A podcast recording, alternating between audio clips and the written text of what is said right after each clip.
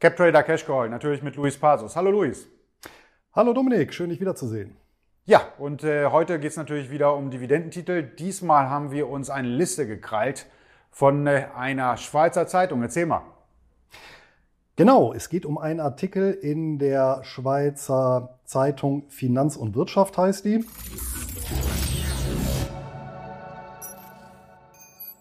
Und in diesem Artikel geht es darum, ja, ein Stück weit in diese Richtung, äh, Dividende ist der neue Zins. Wobei ich natürlich auch hier sagen muss, das schreiben die so natürlich nicht und die gehen auch auf die Unterschiede von Zinsen und Dividenden ein. Aber ähm, um hier den Eingang zu zitieren gleich, seit der Finanzkrise macht unter Anlageexperten ein Beaumont die Runde Aktien für die Renditen und Anleihen für die Kurssteigerung.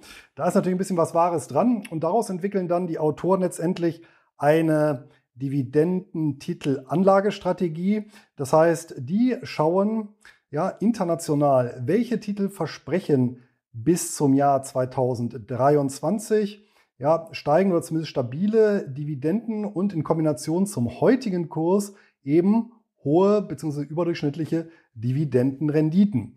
Daraus haben die dann drei unterschiedliche Listen erstellt. Einmal eine Liste Europa, einmal eine Liste andere Industrieländer und einmal eine Liste Schwellenländer. Und wir haben uns mal vorgenommen, anhand des Artikels und vor allem auch dieser drei Listen, ja, so ein bisschen die Mops-Gesichter uns da rauszufischen, die hinter so einem Ansatz, der ja ein bisschen verkürzt vielleicht dargestellt ist, was natürlich der Länge des Artikels geschuldet ist, was dahinter äh, ja, äh, steckt. Ja, Mops-Gesicht im Sinne von Fallstricke. Ja, genau. Und lass uns mal mit dem ersten Fallstrick direkt beginnen. Äh, man schaut ja auf so eine Liste und dann bleibt man vielleicht hängen an so einem Wert wie Western Midstream, tolle Dividendenrendite, aber Luis hat die Antwort, da gibt es natürlich einen Fallstrick. Erzähl mal, den finde ich besonders interessant. Ja, richtig. In der Liste andere Industrieländer tauchen allein vier Werte aus dem Bereich US-Energieinfrastruktur auf. Ja, das kann alles Mögliche sein, wirklich von der Förderung von Energierohstoffen bis hin zur Distribution an Haushalte und Unternehmen. Darunter fällt hier in der Liste beispielsweise Hess Midstream, Energy Transfer, äh, Plain All American und Western Midstream. Also allein vier. Ja, ähm, auch mit milliardenschwerer Marktkapitalisierung. Die haben nämlich in die Liste aufgenommen, ausschließlich Unternehmen mit einer Marktkapitalisierung von über 5 Milliarden US-Dollar. Nun ähm, handelt es sich aber bei diesen vier genannten Unternehmen nicht um klassische Aktien, sondern eben um sogenannte MLPs. Das hat nichts zu tun mit einem Heidelberger Finanzdienstleister, sondern steht für Master Limited Partnership und ist eine spezielle oder ergänzende Rechtsstruktur, wie wir sie auch kennen von den Real Estate Investment Trusts, also zusätzlich zur Aktiengesellschaft ein zusätzliches, äh, ein zusätzlicher regulatorischer Rahmen, ja, der unter anderem beinhaltet, dass eben solche Unternehmen aus dem Bereich Energieinfrastruktur, wenn sie denn den Status als MLP haben, ihre ähm, Gewinne steuerfrei verein, ihre Gewinne steuerfrei vereinnahmen können, so und äh, dafür allerdings Ausschüttungen tätigen müssen. Das heißt, die müssen einen bestimmten Anteil ihres Free Cash Flow an die Aktionäre ausschütten. So eine ganz klassische Konstruktion, wie wir sie auch von den Real Estate Investment Trusts kennen. Allerdings hier mit dem Haken, dass nicht US-Amerikaner beziehungsweise außerhalb der USA lebende Personen ja, mit äh, dem höchstmöglichen US-amerikanischen Steuersatz belegt werden, was anstatt oder im Rahmen der Quellensteuer.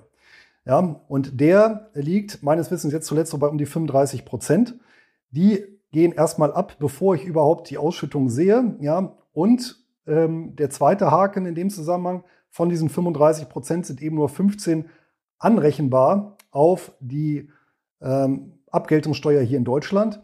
Ja, und das zieht natürlich einen Rattenschwanz an Verwaltung hinterher, wenn ich denn überhaupt an die ja, zu viel gezahlte oder einbehaltene Quellensteuer dann rankomme. Ja, und hier habe ich eben genauso eine Kategorie, die eben problematisch ist, weil ich zwar auf dem Papier eine recht hohe und auch über, ja, je nach MLP über recht lange Laufzeiten auch sehr stabile Dividende habe, ja, weil natürlich Energieinfrastruktur je nach Geschäftsmodell ja, ähm, ja, sehr solide, sehr äh, ja, konstant läuft. Ja. Ähm, Diese Bruttorendite täuscht aber darüber hinweg, dass ich eben ein Übermaß an Steuern bezahle, wo ich dann auch schlecht drankomme. Das heißt, man schaut sich so als äh, Laie so eine Liste an, ist ganz begeistert, aber das, was auch die Autoren der Liste nicht beachtet haben, ist die Unternehmensform.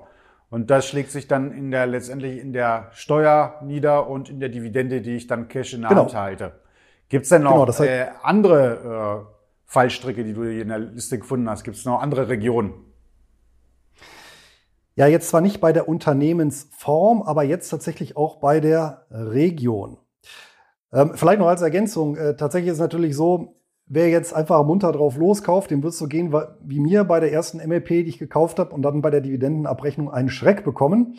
Ja, es gibt allerdings eine Alternative, nämlich wer sagt, naja, ich möchte schon diese MLPs investieren, aber eben nicht steuerlich so nachteilig, der kann investieren beispielsweise in einen in Europa aufgelegten ETF von Invesco, der eben genau in diese MLPs investiert. Das heißt, hier kaufe ich mir im Prinzip die, die gesamte Branche ja, in einem Korb ein für ja, relativ niedrige Kosten und habe genau diese Steuerproblematik nicht. Jetzt kommt vielleicht die Frage, ja, warum denn nicht? Das ist ja letztendlich auch eine Nicht-US-Fondsgesellschaft, wenn sie hier in Europa domiziliert ist. Ja, aber hier kommt dann ein Vorteil zu tragen, den eben ETFs machen können, nämlich die bilden den Sektor über einen sogenannten Swap, also ein Tauschgeschäft ab. Und das ist hier in dem Fall tatsächlich mal ein extrem zweckmäßiger Einsatz dieser Swap-Konstruktion. Das heißt, die haben andere Wertpapiere im Portfolio liegen, Standardaktien und haben eben einen Tauschpartner in den USA, mit dem eben die Rendite zum MLP-Sektor ausgetauscht wird. Und so kann ich wirklich marktbreit ohne diese Steuerproblematik in den Sektor investieren. Ja, eine interessante Alternative. Und äh, wir blenden mal die ISIN und den Ticker ein von dem äh, Invesco äh, ETF.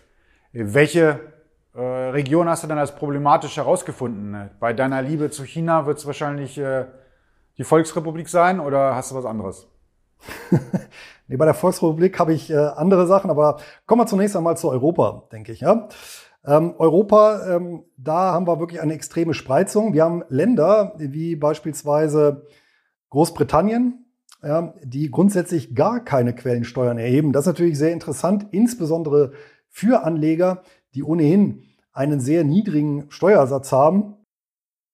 Beispielsweise ähm, Deutsche ja, oder andere Nationalitäten, die aber in einer anderen Jurisdiktion wohnen und daher beispielsweise auch auf ausländische Kapitalerträge keine Steuern bezahlen. Deswegen da ist wirklich Großbritannien ganz oben mit angesiedelt, weil eben ja, ähm, auf Dividenden, die, Großbritann die britische Unternehmen auszahlen, keine Quellensteuer erhoben wird. Ne? Also 0 Prozent. Da haben wir auch hier in der Liste einige.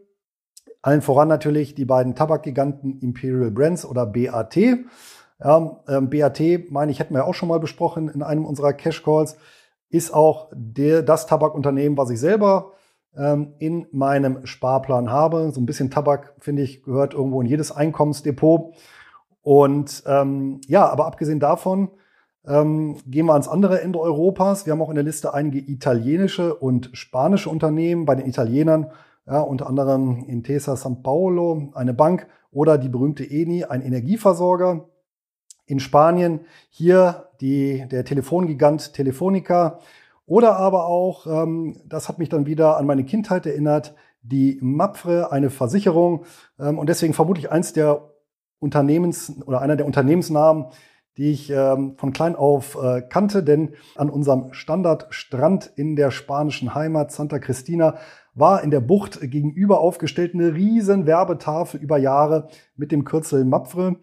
Und ja, daher sind die mir bekannt, eine Versicherung. Wie gesagt, und hier war das Problem bei den beiden Ländern, ähm, dass wir eben unabhängig von der konkreten Rechtsform, also äh, sowas wie MLPs gibt's jetzt eben in Italien oder Spanien nicht, ja, aber generell bei Aktien äh, und äh, börsennotierten Wertpapieren jeglicher äh, Variation werden hier in Italien 26 Prozent, in Spanien 19 Prozent Quellensteuer fällig.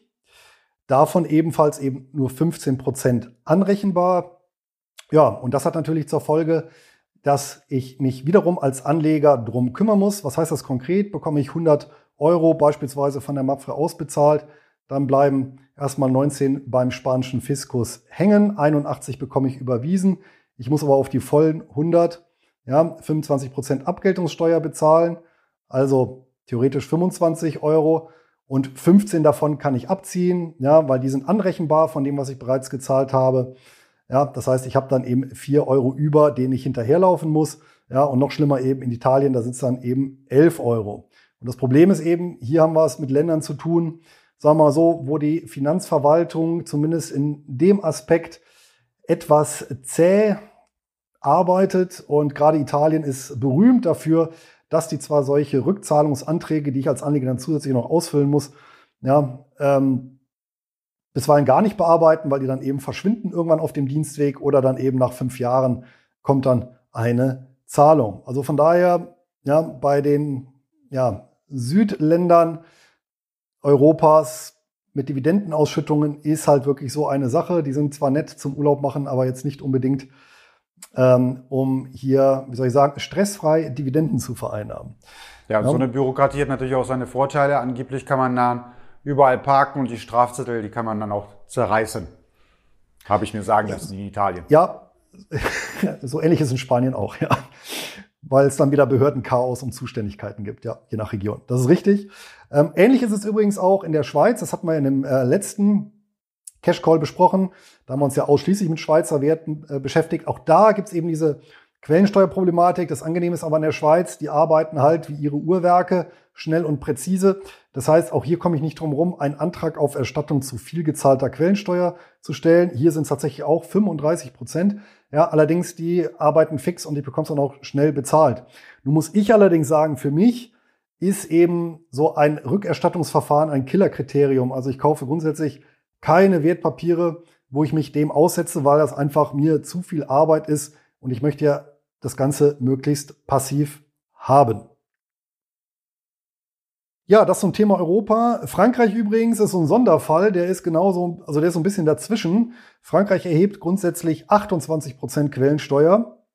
Man kann sich allerdings gegen Gebühr für ähm, drei Jahre, meine ich, ist das vorab befreien lassen und dann wird der Quellensteuersatz reduziert auf 12,8 Prozent und das kann man dann voll wieder anrechnen auf die Abgeltungssteuer. Ist aber halt auch so ein bürokratisches Monster. Ja. Ja, das sind so die wesentlichen Länder. Ansonsten ist noch mit der ABN Emro ein Niederländer dabei. Die sind unkritisch. Ja, ähm, da sind es genau die 15 Prozent, die ich auch ähm, ansetzen kann. Ebenso äh, ja, wie gesagt, die, ähm, die Briten mit äh, Legal and General, ja, 1836 gegründetes Versicherungsunternehmen mit äh, bester Bonität und ähm, auch Dividendenaristokrat. Ja, ähm, und wie gesagt, dann noch die Tabakkonzerne. Ansonsten recht schön durchgemischt. Ein Exot ist dabei, auch ein Brite, die Efrats-Gruppe. Ich weiß nicht, hast du davon schon mal was gehört? Nee, sagt mir jetzt nichts. Gar nichts, äh, kannte ich so auch nicht, 92 gegründet, aber du kennst vielleicht einen oder den Ankeraktionär schlechthin, das ist der Roman Abramowitsch. Hm. Der sagt ja vielleicht was, der russische Oligarch. Klar. Ähm, genau. Und Evratz ist halt ein ja, integrierter Stahlkonzern, die wirklich von der Eisenerzförderung bis halt zum äh, Stahlwerk alles integriert haben. Ähm, ja, einen äh, sehr schwankungsintensiven Kurs aufweisen und äh, dafür aber auch, ähm, ja, wenn die Stahlpreise halt dementsprechend sind und die Eisenerzpreise eine, Dividend, eine entsprechende Dividendenrendite abliefern. Und ja, die wird eben taxiert, die Dividendenrendite eben fürs Jahr 2023 mit knapp 9 Prozent. Ja. ja, wollen wir noch mal gucken in die anderen Industrieländer? Taiwan hast du irgendwas erzählt, ne? Genau, das stimmt. Äh, hier werden, wird tatsächlich Taiwan nicht als Schwellenland geführt, sondern, was ja durchaus auch seine Berechtigung hat, als anderes Industrieland. Und ähm, tatsächlich sind sehr viele ähm, taiwanesische Elektronikhersteller auch in der Liste enthalten.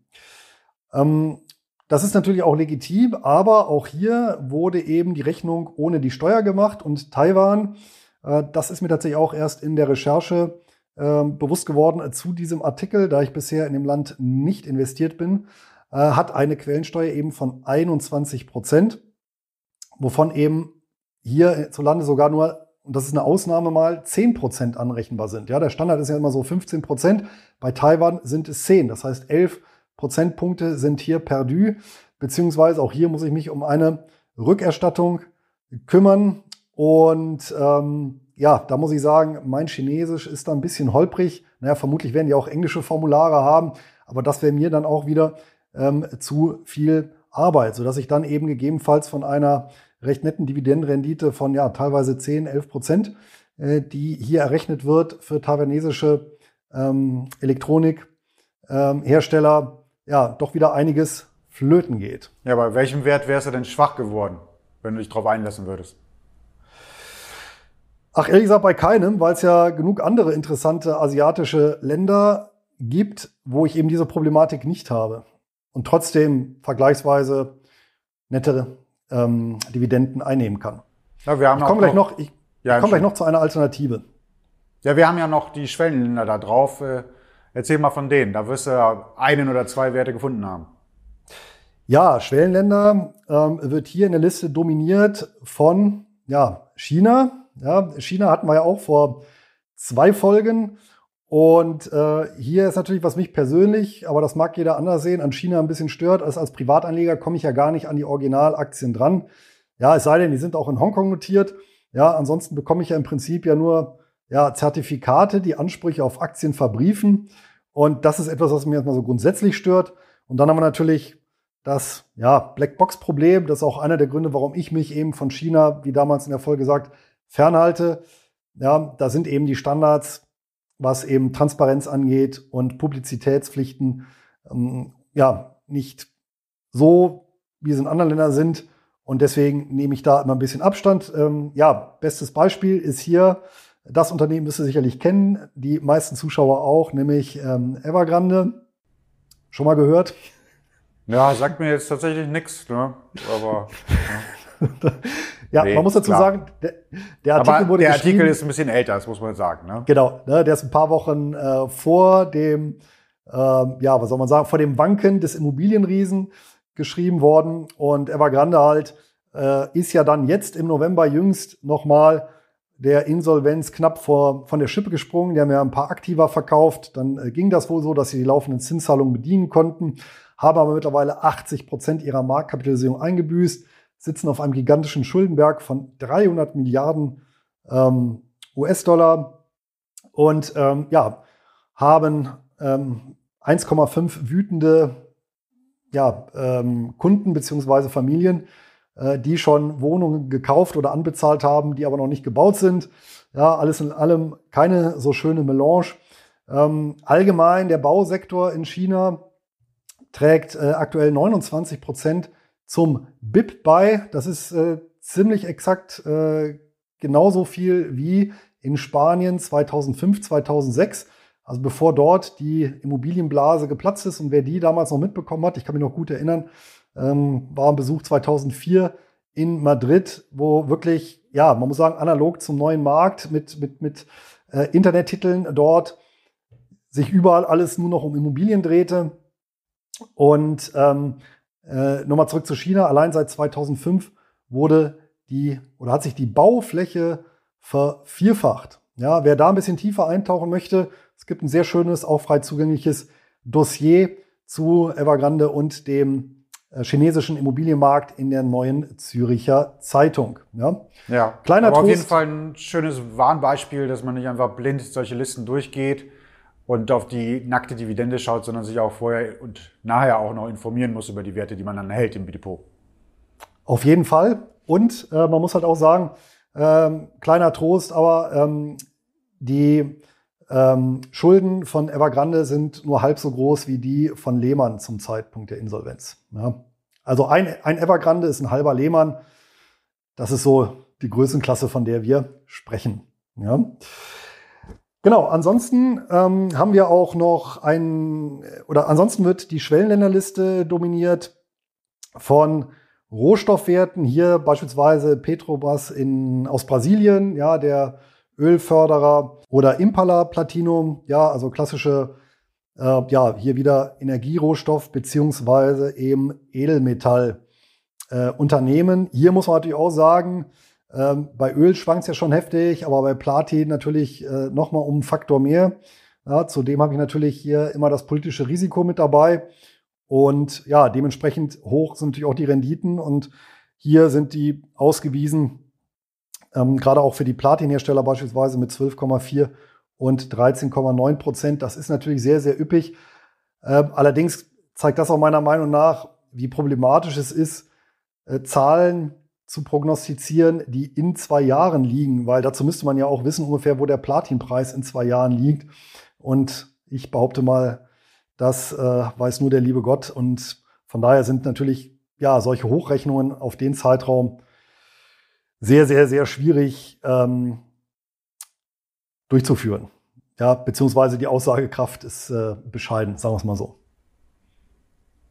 Ja, dann hätten wir so einen Rundumschlag gemacht. Was ist so dein Fazit von dem Artikel oder von solchen Artikeln generell? Also Fazit ist erstmal, ich finde ja solche Artikel grundsätzlich sehr interessant. Ja, der ist auch durchaus äh, beladen mit einer Vielzahl von Daten, Zahlen, Fakten. Ähm, es wird auch darauf eingegangen, dass eben Dividenden bzw. Value-Aktien jetzt über die letzten Jahre gegenüber Wachstumsaktien eher unterdurchschnittlich abgeschnitten haben, dass sich solche Trends natürlich immer mal wieder ändern.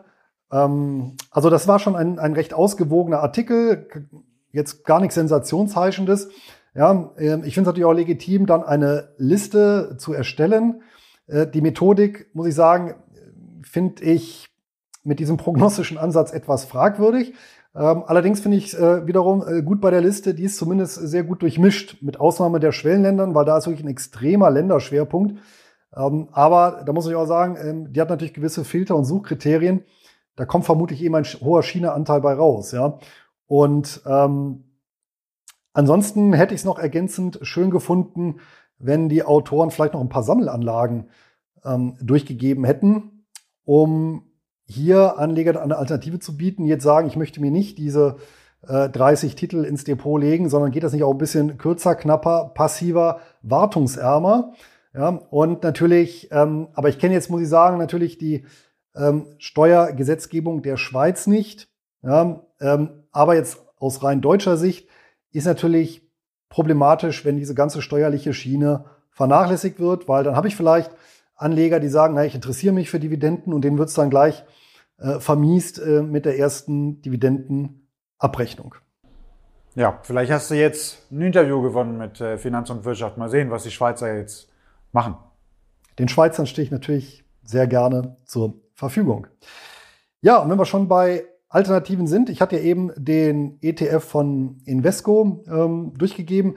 Wer jetzt sagt, naja, gibt es vielleicht etwas Alternatives für Europa oder für die Schwellenländer?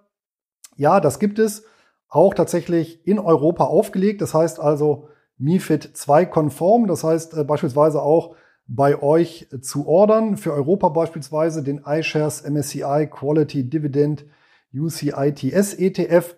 Ja, wirft knapp 5% ab, schüttet halbjährlich aus, also sogar zweimal im Jahr mit 53 Positionen. Alternativ ja, mit 255 Positionen, ebenfalls halbjährliche Ausschüttung und knapp 5% Dividendenrendite der Wisdom Tree Europe Equity Income UCITS ETF. Das wären so zwei, ja, wo ich sage, okay, ähm, da habe ich jetzt nicht die ganz hohe Dividende wie hier ausgewiesen, aber ich habe so einen guten Querschnitt. Ja, die Dividendenrendite ein bisschen geringer, aber dafür auch wesentlich weniger Arbeit. Und ich habe dann in der Regel genau diese Quellensteuerproblematik nicht bei mir an der Backe kleben, weil darum kümmert sich dann eben das Fondsmanagement. Ja, Gleiches gilt dann natürlich auch für beispielsweise Schwellenländerfonds. Einen, den ich selber im Rahmen meines ähm, Dividenden-ETF Sparplans ja, des Blitzdepots anspare, ist der iShares Emerging Markets Dividend ETF, Klassiker aus dem Bereich mit 6,25% Dividendenrendite. Ja, quartalsweise Ausschüttung, da stecken knapp 100 Aktien drin. Ja, hier sogar der Durchschnitts-KGV momentan gerade mal bei 8, das Kurs-Buchwert-Verhältnis bei 1. Ja, also äh, das ist so wirklich ein solider Querschnitt. Und hier habe ich auch nicht so einen China-Klumpen, sondern wirklich weltweit gestreut über ja, alle ähm, Herren Schwellenländer. Und wer tatsächlich doch so einen asiatischen Schwerpunkt haben möchte, aber auch hier jenseits von China links und rechts äh, sich umschaut, auch den ähm, Titel habe ich im Bestand, ist kein ETF, sondern ein börsennotierter Fonds, der aber vergleichbare ETFs seit Jahren auch outperformt hat, weil die wirklich ein mit allen Wassern gewaschenes Management ähm, dort auch haben. Ähm, wirklich Kenner der asiatischen Märkte. Auch der Manager ist, glaube ich, seit den 90er Jahren damit an Bord. Ist der Henderson Far East Income oder die Henderson Far East Income Limited äh, unter dem Kürzel HFEL in London notiert. Das heißt auch hier quellensteuerfrei der Titel selber. Aktuell knapp 8% Dividendenrendite, 50 Positionen bei quartalsweise Ausschüttungen. Und hier habe ich auch so Länder eben wie Thailand, Südkorea ähm, und ähnliches, auch so ein bisschen Australien mit dabei, weil er sich eben auf ja, Fernosten allgemein oder die Pazifikregion konzentriert, ohne Japan. Ja, und damit haben wir, sag ich mal, auch Alternativen zu dieser Einzeltitel-Zusammenstellung hier vorgestellt in Form von Sammelanlagen. Ja, Mensch, Luis, das war ja toll. So viele Werte und Ideen für die Anleger und Zuschauer hast du ja noch nie mit dabei gehabt. Die kann man ja gar nicht alle kaufen. Wir hatten ja auch eine etwas längere Pause, da hatte ich ein bisschen mehr Zeit. Ja. Ja gut, Luis, dann äh, sind wir am Ende angelangt. Dann, äh, ja, hast du Ideen, Kommentare fürs nächste Mal? Fürs nächste Mal. Ich äh, orientiere mich da auch gerne an unseren Zuschauern, Zuhörern. Ja, wer mag oder allgemein, wer sowieso Fragen zu dem Thema hat, zu der Liste beziehungsweise zu den Angeboten Alternativen, gerne in die Kommentare schreiben oder mir eine E-Mail zusenden. Und wer Ideen für eine Folge hat, ein Thema oder ja, vielleicht auch eine, ein Wertpapier, eine Wertpapiergruppe, ähm, das nehmen wir gerne entgegen. Ja, der Dominik äh, sicherlich auch. Und dann machen wir dazu auch gerne nochmal einen Cash Call. Absolut. In dem Sinne, bis nächstes Mal. Bis demnächst. Alles Gute. Tschüss.